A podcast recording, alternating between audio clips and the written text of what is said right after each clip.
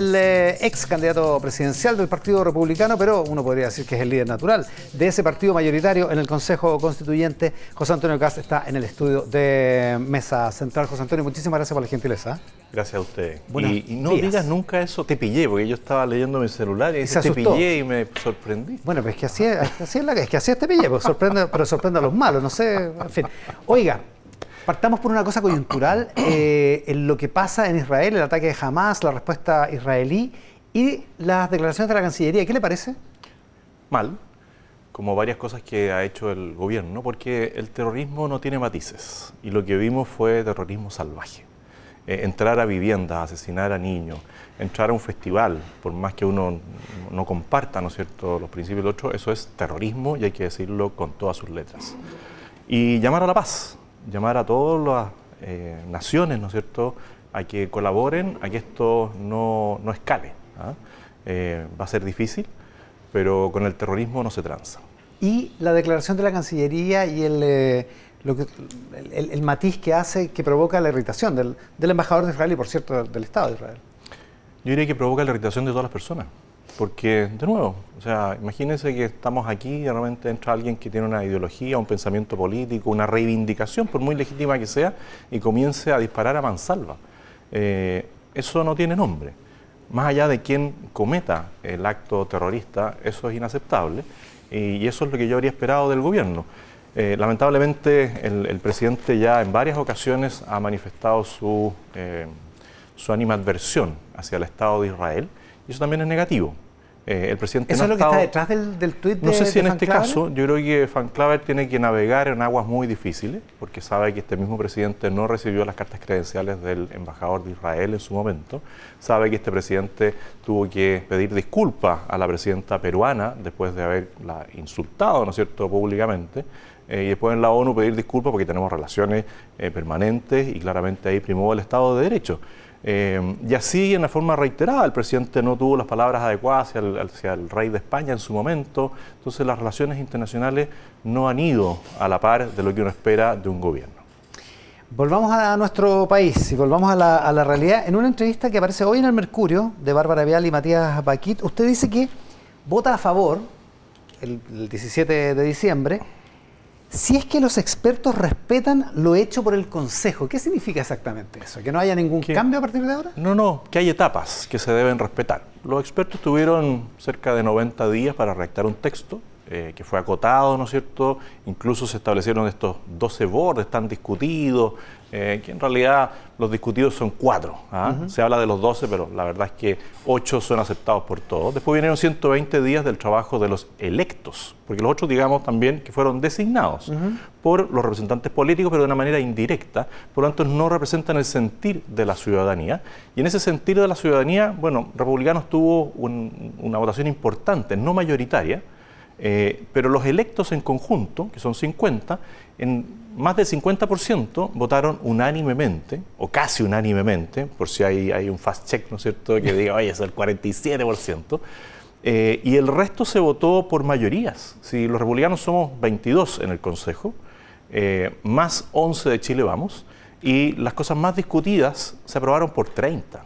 Es decir, Chile vamos. Más que republicanos, digamos. Mucho más que republicanos. Y la mayoría se votaron por 33. Si las discutidas fueron 4, 5 cosas. Ya, pero eso, ¿qué, significa en el trabajo que, emprende ahora de vuelta la Comisión Experta? Que los expertos, curiosamente, son expertos de derecha y de izquierda. Es una cosa bien curiosa. ¿ah? Porque si era experto, no debiera haber eh, líneas políticas que los separen. Pero ya que son expertos designados por eh, quórum político, cuotas, cuoteo político, bueno, deberían respetar lo que hacen los electos de cada una de las coaliciones. Ya, pero eh, ahí es donde no entiendo lo que significa ese, ese respeto, que no, que no hagan cambio. No, no, no, que pueden observar, sí. A ver, las etapas son cuatro básicamente. Expertos, electos, expertos, electos. Cinco, porque hay una comisión mixta. Eventualmente comisión mixta. Una comisión mixta que dependiendo de las observaciones que hagan los expertos a un proyecto que a mi juicio hoy día es bueno, es razonable. Eh, a diferencia de lo que se rechazó el 4 de septiembre, que ese sí, a nosotros al principio nos trataban de identitarios. Ese era el proyecto identitario. Este es un proyecto que sale eh, después de un trabajo arduo, eh, donde los expertos pueden observar, ¿sí? ellos podrían observar, por ejemplo, la cantidad de parlamentarios. Ya. Ojalá la disminuyeran más. ¿ah? No creo que ocurra, pero sería, para mí eh, una sorpresa, pero no sería razonable quizás que ellos cambien esa voluntad popular. Puede ser que ellos quieran cambiar algo en el tema de migraciones. Pero yo les diría, miren, esto se aprobó por mayoría, la ciudadanía está muy de acuerdo en que se establezca un límite claro a la- al ingreso irregular de migrantes. Ahora, como sea, lo que hagan los expertos necesita el concurso del Partido Republicano, que en la comisión experta tiene un solo voto, pero que en el Consejo tiene esa- esos 22 votos que usted Así mencionaba. es. Eh, Por eso yo, siendo yo lo llamo, yo lo llamo a la prudencia. a la prudencia. A la prudencia. O sea que no, que no se enamoren, que nadie se enamore de su texto, así como nosotros no nos enamoramos de todas las cosas que queríamos quizás, ¿no es cierto? Que ellos tampoco se enamoren de un texto. ¿Y qué sería intransable para usted? Es que yo, más que hablar de intransables, yo estoy conforme con lo que hay hoy día. Ya, pero acaba de, acaba de Eh, por ejemplo, el número parlamentario. Sí, pero es discutible. Es, es que es- discutible. es discutible. Por ejemplo, en Pero, rigor no hay claro, ninguna razón sí. para 138 o 155. Sí, no, sí hay, sí hay, No, para el número, la para el dígito, para el es que el dígito. número es importante, porque nosotros lo que planteamos. Un republicano lo puede explicar muy bien. No, pero yo se lo explico feliz. A ver. Lo importante es evitar la el fraccionamiento absoluto y darle estabilidad política a nuestro país, que es uno de los grandes temas. Nosotros ya tenemos claro. tres temas. Uno es el estancamiento económico, la inestabilidad política y la inseguridad. En la inestabilidad política, ¿qué es lo que pasa? Se aumentó el número de parlamentarios, se nos dijo que iba a funcionar mejor, que iban a legislar mejor, todo un desastre. ¿Y dónde se producen los mayores desastres? En las esquinas, en las puntas. Y esas puntas se dan en los distritos grandes donde se eligen ocho.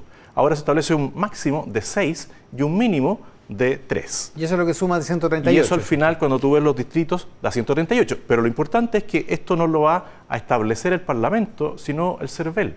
O sea, lo vamos a sacar del debate político de la Cámara y yo te doy, tú me das. No van a aparecer, por ejemplo, esas cuotas como en Atacama, donde el Partido Comunista, curiosamente, insistía con un representante más. Y tú ves el mapa electoral y, te da- y uno se da cuenta de que ahí como que no calza en la cantidad de habitantes con el número parlamentario. Eso fue una influencia política del Partido Comunista. Y eso debería quedar en manos del Servicio Electoral, dice usted, según, de acuerdo, al- de acuerdo a este texto. Así Ahora, es. es curioso, ¿ah? porque eh, todos hay un acuerdo bien, bien grande en términos de que eh, tiene que haber más estabilidad en el sistema político, tiene que haber eh, menos, menos incentivos a, a- a lo identitario, menos incentivos a los extremos, y parte de esas soluciones es ponerle, por ejemplo, un límite de votación. Para que, para que los, 5%. 5%, para que los cargos sean Bueno, eso efectivos fue- y para que existan los partidos políticos. Eso fue una de las propuestas de los expertos que se acogió. Sí, se disminuyó el número de parlamentarios por el sector, se le hicieron algunos cambios menores, como que los partidos políticos podrían expulsar a alguien, ¿no es cierto?, o sea, quitarle el cargo y nombrar a uno propio, pero eso tuvo un ajuste razonable. Ahora, y dentro del ajuste razonable es, justo con el 5%, achicar el, el- el número de parlamentarios de 155 a 138. No, se lo pregunto porque ese 5% de alguna manera es una manera indirecta de meterle, meterle la mano a la urna, por decirlo así, es porque no representa fielmente, estrictamente más bien, el, eh, el sentido del voto popular o, o cuánto suman los votos populares. Y en la paridad, ustedes se quejan mucho de que la paridad de salida también le meten eh, eh, la mano a la urna. Pues, en algunos casos se puede meter la mano a la urna y en otros casos no se puede. Lo que pasa es que esto es, lo de la paridad de salida eh, es, es distinto al 5%, porque las reglas se establecen previamente decirle, mire, usted va a es como cuando yo me presenté candidato a presidente. No, pero en paridad de salida también las reglas están claras. Juan Sutil tenía claritas las reglas y, y quedó fuera por, por paridad, digamos. Sí, eh, no lo tenía tan claro porque si hubiese tenido claras las reglas, quizás hubiese administrado de manera distinta sus recursos y habría potenciado sus Bueno, pero, competidores la- de pero las reglas eran claras. Otra Sí, cosa. pero por ejemplo, eh, el tema de la paridad de entrada o el tema del 5%, los expertos internacionales de la Comisión de Venecia lo valoran, no así la paridad de salida. La paridad de salida, si es que se mantiene la estabilidad del 5%, si se mantiene la estabilidad eh, en el tema del número parlamentario, si es que se mantienen otros temas que para nosotros son fundamentales, y si fuera provisoria, bueno, es Podría ser. discutible, es Podría discutible. Yo no digo que me a mí no me gusta, pero es discutible. Si nosotros mantenemos libertad de enseñanza, libertad de elegir el fondo previsional, si mantenemos el tema de la salud, bueno, conversemos por cuánto tiempo, una, dos o dos veces. La paridad de entrada nosotros sin ley ya la aplicábamos en el partido.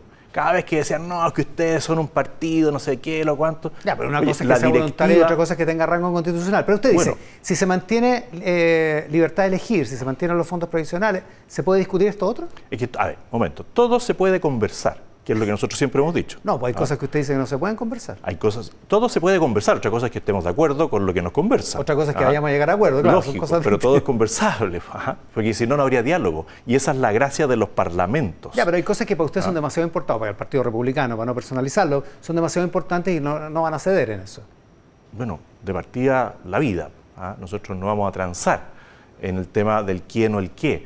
Entonces, para zanjar eso, les decimos al tiro, miren, no lo vamos a transar. O sea, ¿para qué No se lo, no enredan? lo van a transar. ¿Para qué se enredan? Independientemente de que eso para algunos signifique abrir la puerta a declarar inconstitucional Yo la ley a, actual. a ellos los invito a leer a Carlos Peña. Si alguien me dice que Carlos Peña es conservador como yo, está, no ve la realidad. Entonces, hay temas en los cuales yo, en los eso. cuales, en los cuales yo eh, no entraría en el debate. ¿ah? Y ese es uno. ¿ah? Y después los otros, yo diría, conversemos cada cosa y veamos cómo lo plantean. A ver, para ser claro, no está en el ánimo ni la intención del Partido Republicano al redactar el texto el volver inconstitucional la ley de aborto entre causales. Eso lo planteó Arturo Esquella aquí mismo, en largo debate con, no sé si con usted o contigo, pero Como, como usted quiera. eh, con usted. Fijó la norma Sí, efectivamente, Arturo Bueno, aquí Arturo Esquella estuvo unos cinco minutos tratando de explicar lo que nosotros hemos dicho siempre, que no vamos a constitucionalizar el debate del aborto.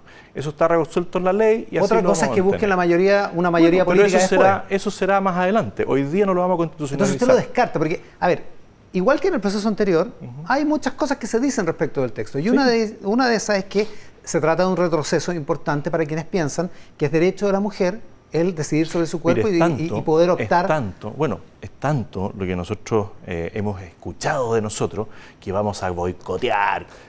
¿Dónde está el boicot? Porque podríamos llamar a votar en contra. Que vamos a pasar la planadora, la mayoría por mayoría. Que no vamos a conversar. Estamos conversando de todos los temas. Eh, que somos identitarios. Díganme dónde. Si lo único identitario que había aquí era la constitución del 4 de septiembre que apoyó el presidente Boric. Ellos eran identitarios. Aquí nosotros hablamos de maternidad, hablamos de esa lacuna, hablamos de igual acceso a los cargos públicos, sin discriminación en temas laborales. Díganme dónde está lo identitario. Entonces, todo lo que han dicho nosotros ha fallado. Y los hemos sorprendido una vez más. Entonces- porque nosotros estamos acostumbrados a ganar en democracia. Ya, entonces, volvamos a, los- a los intransables. Eh, ustedes no van a transar la redacción de eso. Es que eso ya se aclaró y se votó. Entonces, ahí es donde yo hablo, Bueno, sí, le todo- hablo a los todo se expertos. votó, pues, José Antonio. O sea, Por eso, ahí es donde yo le hablo a los expertos. En ese Señor caso, no- si, si es porque todo se votó, no hay espacio para Es nada. digamos. no, si siempre hay espacio para conversar. Pero señor experto, en un tema que usted sabe que es relevante y se logró la mayoría suficiente para alcanzar este punto, donde no se alcanzó la mayoría para otra cosa que para nosotros era evidente, que todo ser, todo ser humano es persona. Para nosotros era evidente, para ellos no. Para ellos hay personas que no son seres no, humanos. hay, Bueno, hay disposición, hay... bueno, se, se perdió. Nosotros nos encadenamos y dijimos, no, esto lo vamos a reponer, vamos a boicotear todo. No, vamos a pasarle la aplanadora del resto. No. Entonces, se dice mucho de nosotros, pero pareciera ser que muchos no nos conocen. Ahora, usted dice, voy a votar a favor si es que, como decíamos al inicio, la comisión experta respeta lo que, lo que se ha hecho en, eh, en el Consejo. ¿Cómo hacer para que el texto hoy sea abordable, tragable, si se quiere, para alguien que es más o menos moderado como la presidenta de la comisión experta, Verónica Undurraga, lo dice hoy día en una entrevista en la tercera, o para el expresidente Ricardo Lago, que, en fin, Es que el tema no es que sea tragable para ellos. El tema es que sea aceptado por la ciudadanía. Eso es lo que no entienden. Ya, pues, pero es que la aquí ciudadanía, está compuesta por gente que más o menos es representada por Verónica Undurraga por Bueno, Verónica de esa Undurraga, sensibilidad. Verónica Undurraga votó a prueba el 4 de septiembre. Bueno, fue rechazada por la ciudadanía por 8 millones de personas. Le dijeron, mire Verónica, no creemos en su proyecto identitario, no siga insistiendo. Verónica Undurraga, o el presidente Lago, tiene una mirada política distinta a lo que la mayoría de la ciudadanía opina hoy día. Entonces deberían votar en contra sí o sí a este no, texto. yo, yo espero que Verónica Undurraga eh, tenga esa inspiración, ¿no es cierto?, eh, de decir esto es mucho mejor de lo que nosotros mismos propusimos el 4 de septiembre y es mejor de lo vigente. Los que que van a votar que no, los que van a votar en contra de todas maneras, son los del Partido Comunista. Ya, pues, ok, lo dice usted en la entrevista. Sí, el, pero pa- el si Partido eso- Comunista y el Frente eso- Amplio van a votar en eso es- contra. eso es un Curiosamente ellos no han dicho nada. Porque son hábiles. po. Bueno, Pero si Lautaro Carmona se para ahí y dirige al resto del grupo, ¿no es cierto?, el grupo político, y él se toma el micrófono y el vocero oficial del Partido Socialista, del PPD, del Frente Verde, del Frente Amplio, del Frente Estrecho, de todo. Él se para ahí y él es el vocero. Bueno, el tipo es de una habilidad infinita, como siempre ha sido el Partido Comunista. Pero curiosamente, sus consejeros, y no es que hubiese venido preparado, votaron en contra de este artículo. Los partidos políticos, movimientos u otras formas de organización cuyos objetivos, eh, actos o, conductas no respeten los principios básicos del régimen democrático, como asimismo aquellos que hagan uso de la violencia, la propugnen o inciten a ella, serán declarados inconstitucionales eh, y corresponderá al Tribunal Constitucional conocer y juzgar esta materia. Los dos consejeros del Partido Comunista votaron en contra de esto. Alguien me va a decir que si ellos no están en, o sea, si avalan la violencia como acción política, van a votar a favor de este proyecto que moderniza el Estado, que lo saca, que evita la plurinacionalidad, que evita la plurijudicialidad. ¿Tiene sentido, poner, ¿Mm? ¿Tiene sentido que los partidos que propugnan la violencia no tengan rango, rango constitucional? Puede tener sentido, digamos. Todo el otra, sentido pero otra cosa es que usted sabe que hay una rémora ahí de lo que era el antiguo artículo octavo de esta constitución, digamos. Bueno, pero este artículo, este... Que está escrito, este, o sea, le faltaba decir Partido Comunista. Este lo aprobaron 37 consejeros, 10 se abstuvieron, 3 lo votaron en contra, los dos comunistas y el indígena. Es decir, no es una rémora de nada, esto es mirando la, el día de hoy. El que propugna la violencia, los que premiaron a los de la primera línea, los que dicen que no hay terrorismo en el sur y los que promueven ese tipo de acciones, claramente no están en el juego democrático. Ya, pero devolvámonos a donde estábamos. Ni un problema. ¿Dónde estábamos? No, que a usted no le gustó esto de que sea tragable para, para alguien moderado. Para gente moderada, que pudo haber, que pudo haber votado a prueba en el, 4 de septiembre pasado, el 4 de septiembre del año pasado. Eh, ¿No es razonable hacer algo como para que se integren a votar a favor el 17 pues. de diciembre? De todas maneras. ¿Y Los integramos en la modernización del Estado, yo creo que estamos todos de acuerdo en el resguardo de los fondos previsionales, yo creo que todos estamos de acuerdo, porque yo creo que ni siquiera Berriga Undurraga quiere que le quiten su ahorro, como decía Daniel Stingo, porque es su platita. Es que una cosa es la platita de uno y otra cosa es lo que uno piensa que es mejor para el país, digamos, son cosas distintas. Ahora, Verónica Undurraga, así como está el texto hoy, dice que votaría en contra. Bueno, bien Entonces, por ¿cómo, hacer, ¿cómo hacer para, para atraer a ese tipo de gente? Bien por ella. O, para traer al Partido Socialista, por ejemplo. ¿Usted cree que es, que es posible eso? Yo creo que sí, porque la presidenta del Partido Socialista antes de aparecer en la puesta en escena dirigida por el director de orquesta Lautaro Mona, dijo que ella se arrepentía de no haber sido radical con la violencia después del 19 de octubre. Lo reconoció y eso yo se lo, la felicité en un acto que tuvimos en conjunto en Concepción. Le dije, qué bien, pero ella no ha dicho nada de esto.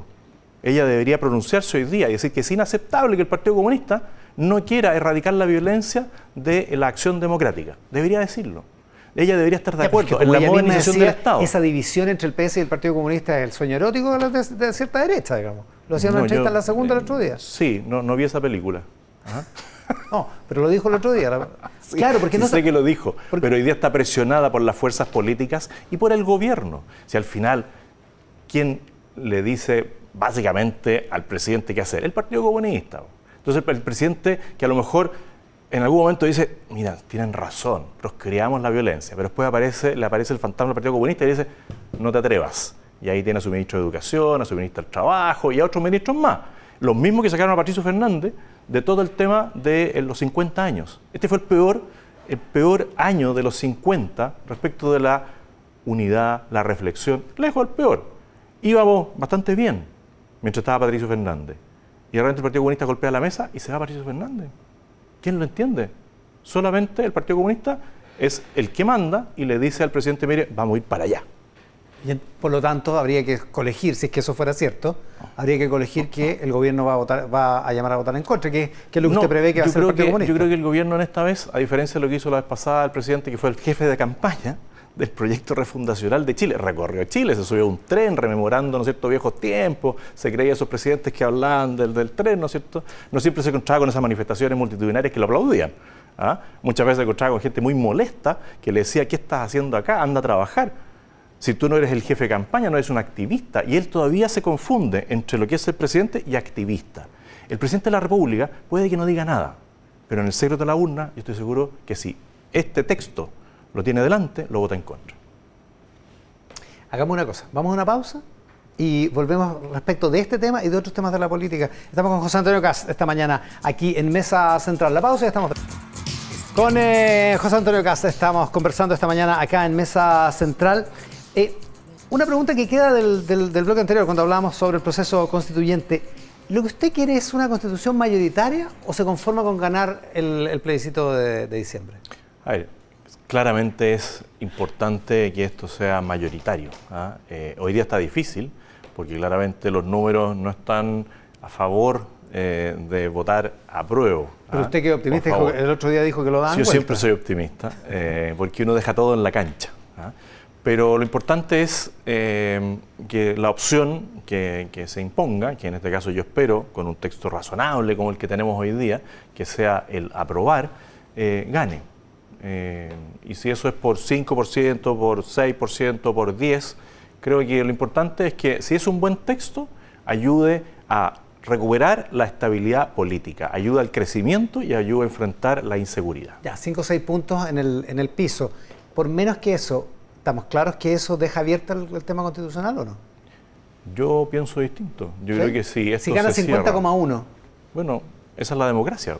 O sea, hay elecciones que se han perdido por 5 votos, 10 votos, y otras se ganan 5 por 10, y ahí están los parlamentarios, y ahí están los presidentes en distintas partes. Ya, pero otra cosa es si un, si un 50,1 a favor logra cerrar el tema lo, lo, relevante es que, a ver, hay un sector, que es la izquierda radical, que ya dijo que nunca lo va a cerrar. Y ahí está el señor Jadwe, ¿no es cierto?, eh, que transmite todos los días que no se va a cansar de plantear la Asamblea Constituyente.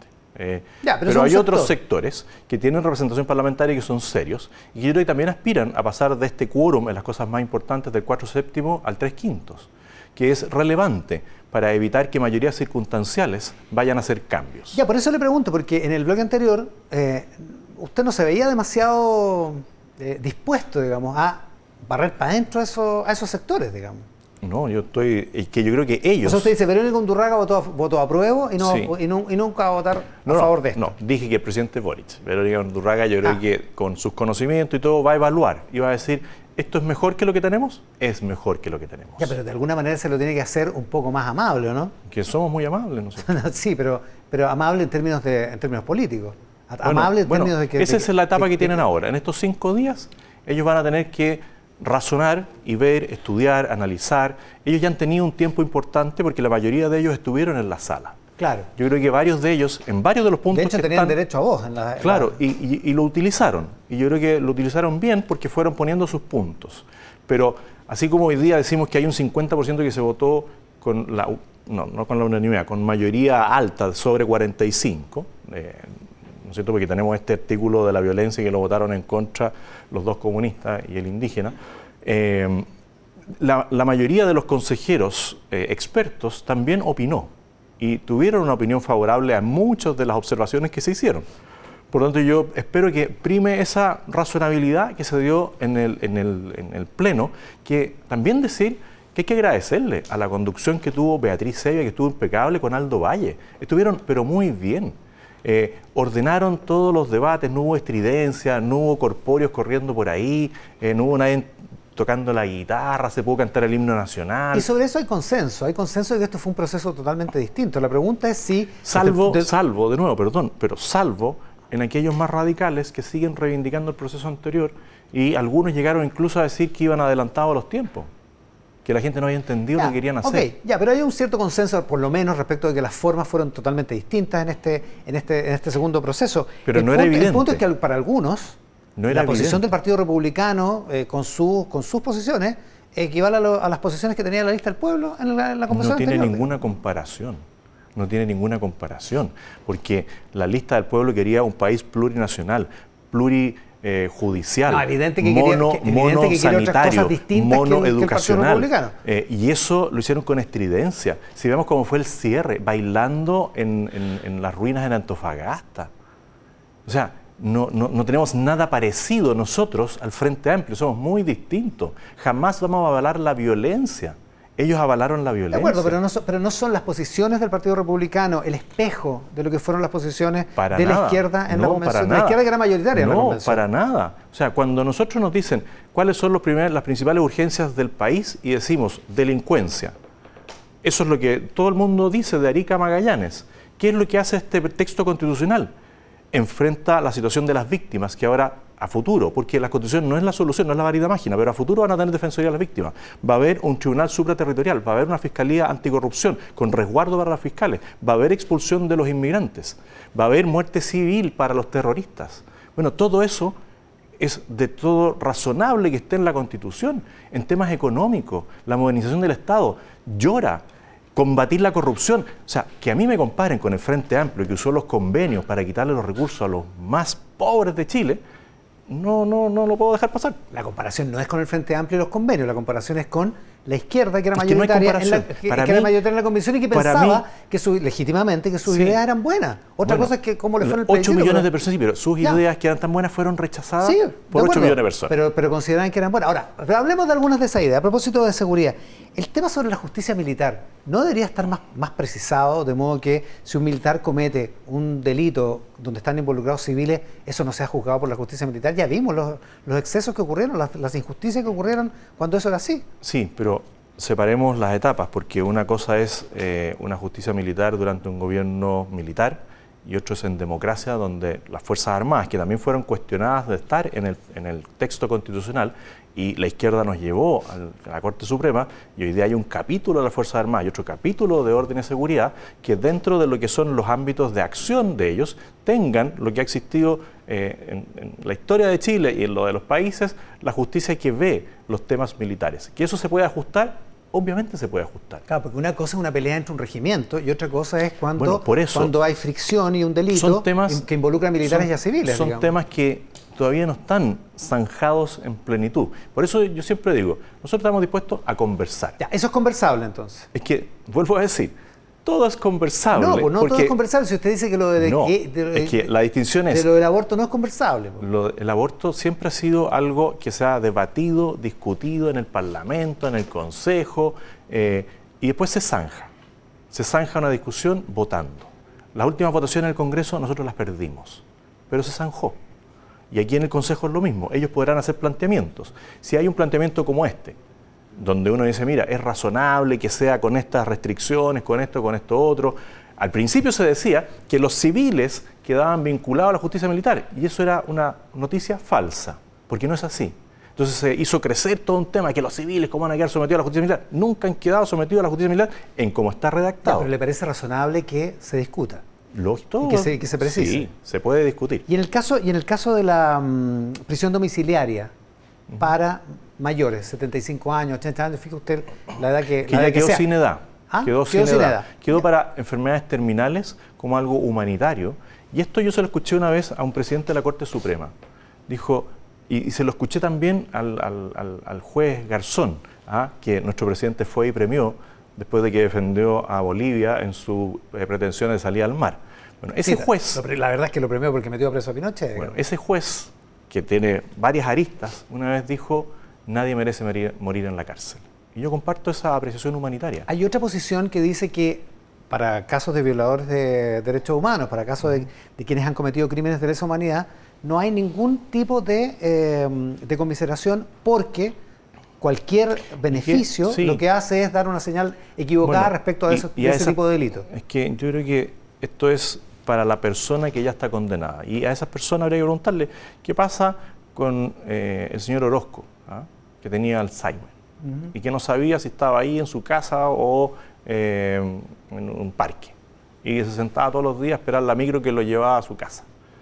¿Qué sentido tiene que el Estado gaste recursos en una persona que no sabe dónde está? Su cuerpo está ahí, pero su mente ya no está. ¿Es razonable? Yo creo que no. ¿Es razonable que otros eh, violadores de derechos humanos condenados por la justicia puedan beneficiarse con una norma así? Es que esta es una norma humanitaria esta norma es transversal y no amerita eh, discriminaciones respecto de la persona que tiene un cáncer terminal, se va a morir en una semana. ¿Es razonable que muera engrillado? Yo creo que no. ¿Es razonable que muera en una cárcel si es por otro delito? Yo creo que no. Y eso es discutible. Eh, se discutió y se aprobó una norma humanitaria. Incluso en los casos más graves, estoy pensando en Marcelo Morenbrito, estoy pensando en Miguel Krasnov Marchenko. Es que si alguno de ellos tiene Alzheimer o alguno de ellos tiene una demencia senil, o algunos de ellos está a punto de morir. Eh, todos los presidentes han indultado a personas que están a punto de morir. Es, de nuevo, humanitario. una cosa es que, es que los indulta el presidente y otra cosa es que el texto constitucional les resguarda un derecho. El texto constitucional. sí, lo que pasa es que el texto constitucional no es que les resguarde automáticamente el derecho, lo manda a un tribunal, lo manda a la justicia. La justicia evalúa la condición física que no sea un peligro para la sociedad y después existe un tribunal de cumplimiento de penas, que también es una innovación que fue aprobado mayoritariamente. No es una, norma el tribunal de cumplimiento de penas que se haya aprobado con poquitos votos. Si se, si se dejara fuera expresamente a personas condenadas por delitos de lesa humanidad, eh, ¿usted lo, consideraría aceptable? Es que yo creo que habría una, una, una administración de justicia arbitraria, porque cuando uno dicta una norma, la norma no amerita discriminación. Esa es la gracia de vivir en un país único, indivisible, soberano, donde hay un poder judicial, donde hay un poder legislativo y donde hay un poder ejecutivo, donde todos nos vemos sometidos a las mismas normas. Si yo infringo la norma, voy a ser sancionado. Y la sanción trae estos requisitos. Pero si hay una situación concreta como algo humanitario, bueno, si la legislación lo establece, es para todos. Otro tema, libertad de elección particularmente en materia... En salud, en previsión, en, educación, de seguridad, social. Una cosa es que se consagra la libertad de elección, que parece ser una idea mayoritaria, intuitivamente parece, parece tener, congregar harto, respaldo. Y otra cosa es que se deje fuera del debate democrático alguna idea distinta a la que tenemos, a, un sistema como el que tenemos hoy en, eh, eh, funcionando en el país, digamos.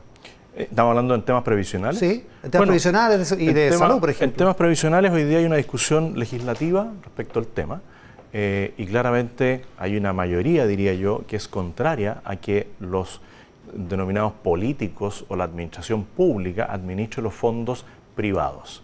Eso no quiere decir que el Estado tenga un rol muy importante, solidario, para apoyar a quien no ha tenido ahorros previsionales y eso se paga con impuestos generales. Ya, ya, es que en ese caso una reforma como, la que está proponiendo el presidente Boric sería inconstitucional. Yo le diría al presidente Boric que detenga su reforma previsional hasta que esto se apruebe. Así, ¿Cómo va a estar tan apurado? Si se demoró dos años en tramitar esto, bueno, que espere dos meses y vea lo que sale de este texto. Y si el texto viene por una línea, bueno, que no insista en la otra. Ya, pero espérese, esa es una, esa es una, acción, una acción política. En términos de principios, una reforma como la que propuso Bachelet, incluso como la que propuso Piñera y la que propuso Boric, ¿sería inconstitucional con el texto así como está? Yo creo que es discutible, ¿ah? porque donde hay dos o más abogados hay dos interpretaciones de la norma. Opiniones, Y va a depender también de la conformación del Tribunal Constitucional, porque este Tribunal Constitucional hoy día, con mayoría nominada por el presidente Boric, nos ha sorprendido en varias cosas que yo diría, esto es inconstitucional, ellos dicen es constitucional.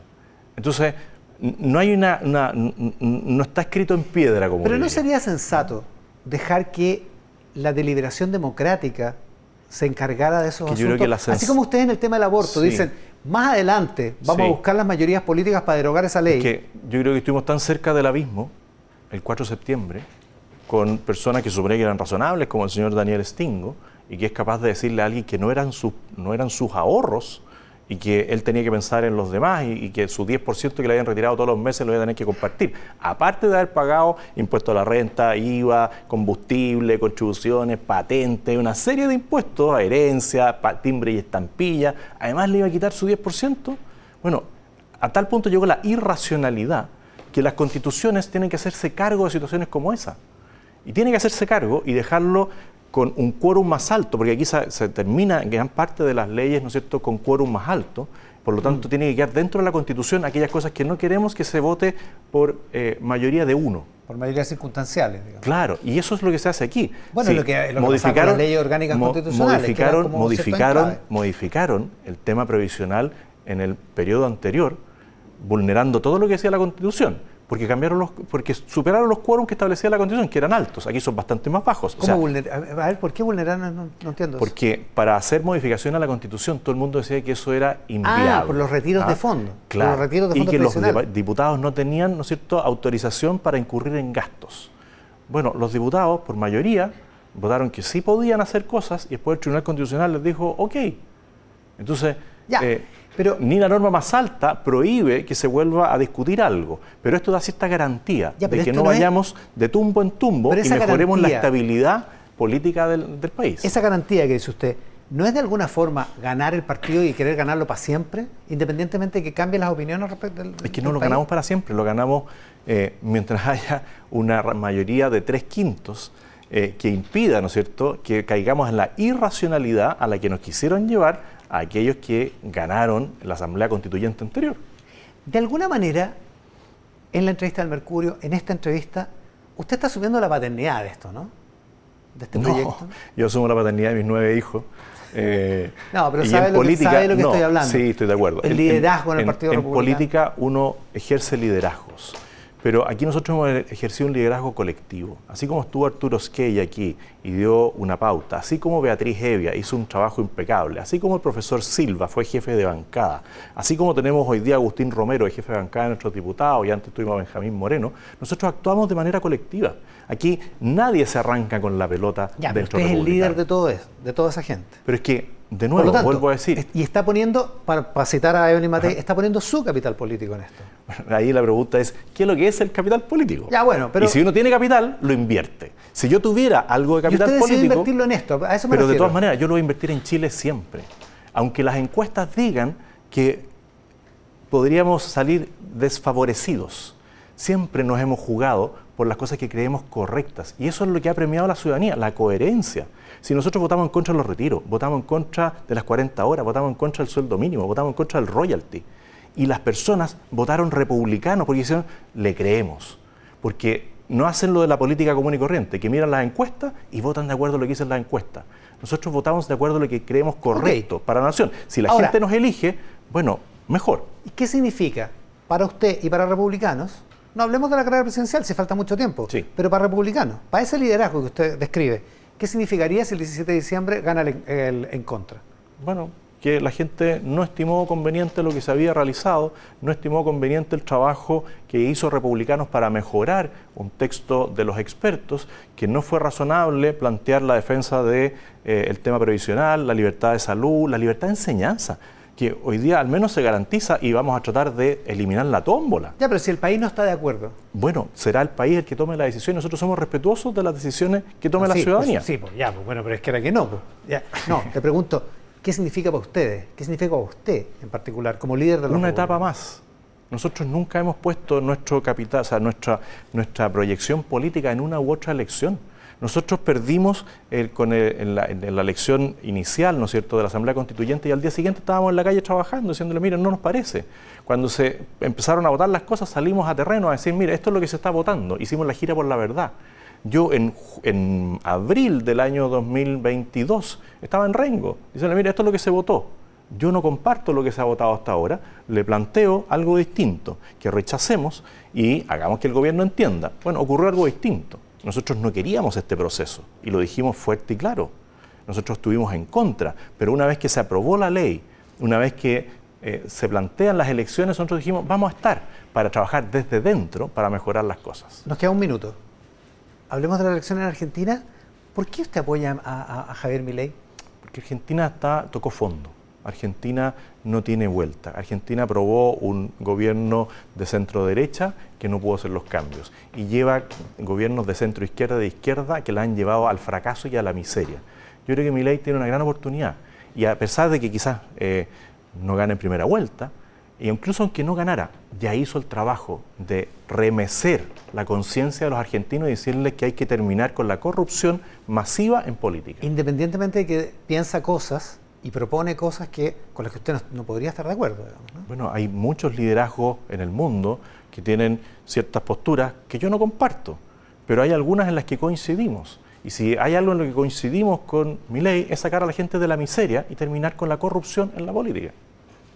Aunque sea con, con herramientas eh, equivocadas, en su opinión? Es que dependiendo de qué herramientas estemos hablando, porque él tiene un desafío igual que nosotros en temas económicos y en temas de seguridad ciudadana. Y creo que en esos temas él en lo económico no tiene comparación con nosotros porque ellos no tienen banco central independiente, tienen una imprenta. O sea, cuando él dice cerremos el banco central, no está pensando lo mismo que diría alguien no, no son comparables las realidades, es lo mismo que ocurre en otras naciones, no son comparables, Chile es distinto. ¿En términos valóricos? En términos valóricos yo lo que le he escuchado es que defiende la vida del que está por nacer y defiende la vida desde la concepción hasta la muerte natural. no por las mismas razones que usted, digamos. Bueno, pero se unen, ¿no es cierto?, los caminos en la defensa de los indefensos. Los caminos de la vida, como dice la canción. La canción, los caminos, pero mejor las canciones de los prisioneros. ¿ah? Es que hoy día estamos con los prisioneros. Ya, oiga, eh, José Antonio, muchísimas gracias por la gente. Muchas gracias.